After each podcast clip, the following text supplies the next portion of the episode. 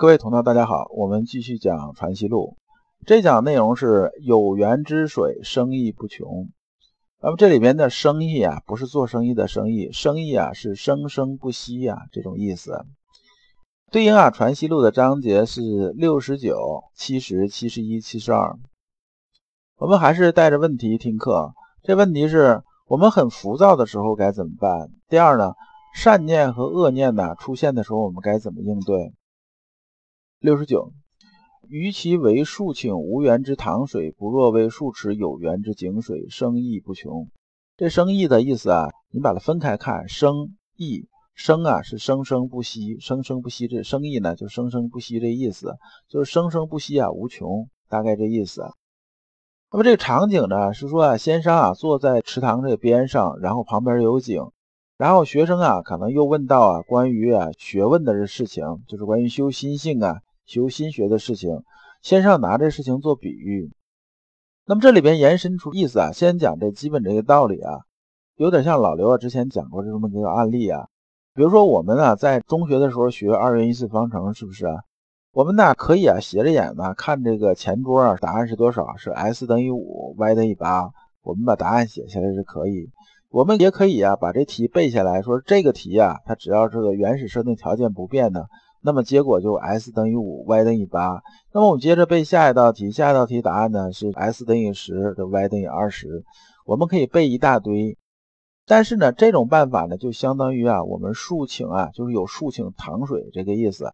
比如说我们背了一千道题吧，它只要啊，你出题的时候，它出的还是这一千道题里边的题，我可能拿过来我就知道答案了，对不对？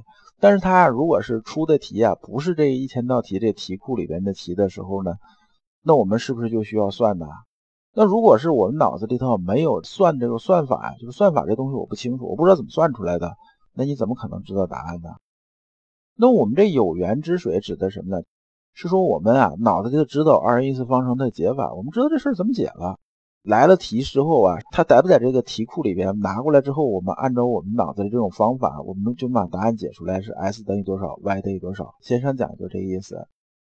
那么引申来说呢，从修学问这来讲呢，先生讲的意思是说呢，我们呢想把这个心性修好，能学圣学修好呢，我们的源头是什么呢？源头不是说对外啊有一大堆方式方法，把这方式方法我们都背下来，做好这种准备，不是这样子，是说呢，我们心里边镜子啊要磨得明了，然后呢，我们才能把外边这个事情啊映照的很客观，很那个清晰。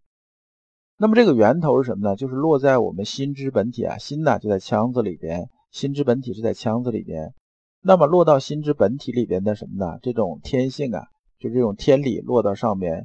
我们如果能把这个东西啊搞清楚了之后呢，那么所有我们对外这种应对啊，就是入世这种所有这种应对的话，我们自然而然呢是生生不息的，就是没有事情能难得住我们的。先生讲的核心的意思啊，就是这么个意思。那么在这里边，老刘给大家一个建议啊，就说啊，大家可以啊尝试着看看《易经》，因为《易经》六十四卦和三百八十四爻啊，如果从修心性这角度来讲的话呢，它都是心性这种映照。把《易经》啊看个大概了之后呢，回头再看四书五经，修儒学、修道学、修佛学、修其他的，那么呢，你都会比较游刃有余的，而且不容易啊走弯路。其实问。世道日降，太古时气象如何复见得？先生曰：一日便是一元。下边我就不念了。这段呢，白话说一下，就是有学生问先生啊，说现在啊，这个世道啊，跟以前比啊，差了很多。你看现在的人呐，不如以前那个人那种淳朴了，怎么样？怎么样？怎么样？怎么样？然后呢，先生说啊，说一日便是一元呐。这句话讲的什么意思呢？说这个一天呐，就是一个循环，一天就是一个循环。一日就是一元，这个一元呢是一元复始的意思。这一日呢和这一元呢，这个一元的时间线呢大概有一万多年。然后大家感兴趣可以百度查一下。先生讲的意思说呢，是一天呢它是一个循环，一元也是一个循环。那么人呢，把每一天的这个循环要过好。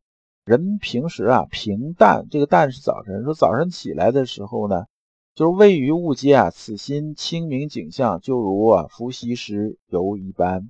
就是我们早上起来没接触万物，业气还很充足的时候呢，我们这时候的心态就和太古的时候啊差不多。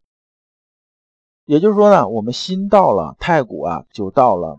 那这里边大家讲着，可能听着又有点绕，咱们讲另一个概念，就另一个意思。老刘理解的，就是有人讲啊，说我们看的满大街都是圣人，讲这个概念，这很多人呢这一听就说扯，说那怎么可能？我觉得世界上都是好人，就是大家全是好人啊，这这怎么可能啊？那我这上街转了一圈，还被人把钱包偷了呢，对不对？所以这个就是比较那个什么了。但是从另一个角度来说，从老刘理解的角度说，咱用白话说一下，就是什么呢？我们看每个人的时候啊，都是好人，这句话是没错。但是我们知道啊，老虎啊也有打盹的时候，人呢总是在好人呐和不好人呐之间呢是这种切换的。我们讲善恶啊，只是一瞬间；好人坏人呢，只是一念之差，只是这样子的。我们看这个人的时候吧，我们要看成他是一个好人。但是呢，作为一个聪明人来讲，入世的智慧就是什么呢？不要把别人身上的这种恶呀引出来。我们能让别人随时保持善这种状态呢，那这就是一种智慧的表现。比如说啊，这人很穷，对不对？那么你看他是好人，他也没有做坏事。但是你现在拿一大堆钱放到他面前的时候，告诉他说：“你帮我看一下。”他一辈子也没见着那些钱呢，他会不会见财起意啊？很有可能啊。他见财起意那一瞬间，他就已经不是好人了。但他这见财起意这恶从哪儿来呢？就是因为你把这钱放在他面前，他就变成恶人。那么我们人与人之间的关系相处的时候也是这样。我们一旦呢表现出对别人这种恶，就是说我们表现出对这个人呢很讨厌这个人的时候，对方是能感觉到的。那他会不会以恶对你这恶呢？那么最后呢？如果说我们想象我们周边人都是坏人，我们用恶意和防备这种啊方式来对周边的人的时候啊，最后结果就变成什么呢？变成所有人都会把你当成恶人，你成为众矢之的。那么呢，你的身边呢，自然就变成了个地狱了。七十一，有学生问：心要逐如何则可？就说有学生问先生啊，说，呃，我这眼睛啊，看到美女的时候啊，我心里头就会想着好色这些事儿啊。我这个嘴巴啊尝到美食的时候啊，我心里就想吃啊。这样的话，这我这怎么办呢？说先生，你有没有什么好办法？先生啊，就打了个比方，说啊，你这种情况就相当于什么呢？你的心性啊，就相当于是一个君王啊。你这君王啊，治理这个国家，国家下边分什么呢？分那个六部啊，六部就是六卿啊，分职。那么六卿啊，各司其职啊，礼部干礼部的事儿，户部干户部的事儿，兵部干兵部的事情。那么这样的话呢，天下才能治理好，心呢也不至于那么忙。那么只有什么君王来统帅这六部啊，才能干好，而不是说什么呢？不是说哪个部有事儿呢？比如说现在要选官了，需要吏部干活，然后啊，皇帝直接坐过去了。皇帝说得了，你们先靠边站，来，我先把官选了，选完了之后回去了。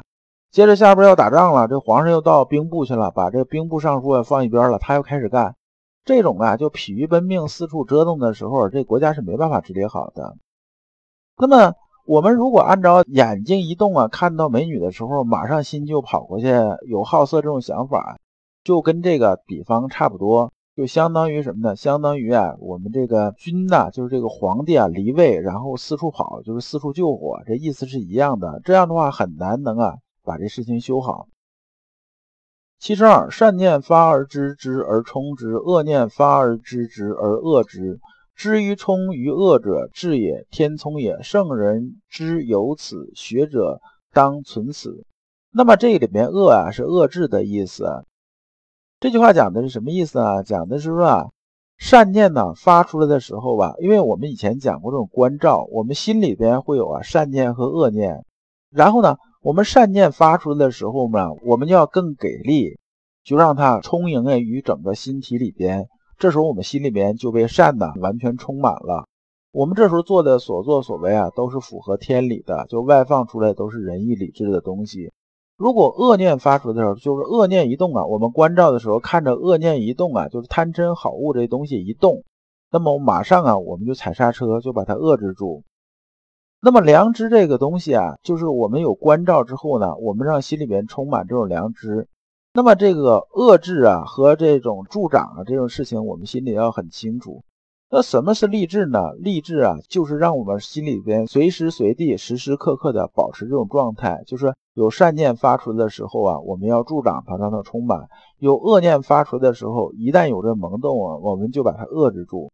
那么圣人呢，也就是这个样子。而对于我们这个学习这些人来讲的话呢，我们呢要心存此念，就是我们至少要有这个意识，随时随地有这意识，要警醒着，就像啊猫捉老鼠一样。随时啊，这耳朵都立着，随时有冲动这种知觉的时候，我们心里头要有人数。这部分先生讲的一个核心的意思是说呢，我们修心性的核心呢，还在于哪儿呢？在于内观。我们一定要观察到什么呢？观察到我们心里头那一冲动，然后呢，再有所分别。这样的话呢，反复而来，就是反复再磨下来，我们自然而然呢，就会达到这种上达。这讲我们就讲完了，下一讲我们讲一下私心杂念那种真相。感谢诸君。老刘啊，一直相信修身之道在于互相印证，同道为鉴，共同进步，是我们修身的这种必由之路。如果啊，诸位同道对老刘分享的内容比较感兴趣，愿意一起交流、聆听更多的分享，可以通过专辑介绍里面的联系方式联系老刘。今天的内容就到此结束，再次感谢诸君。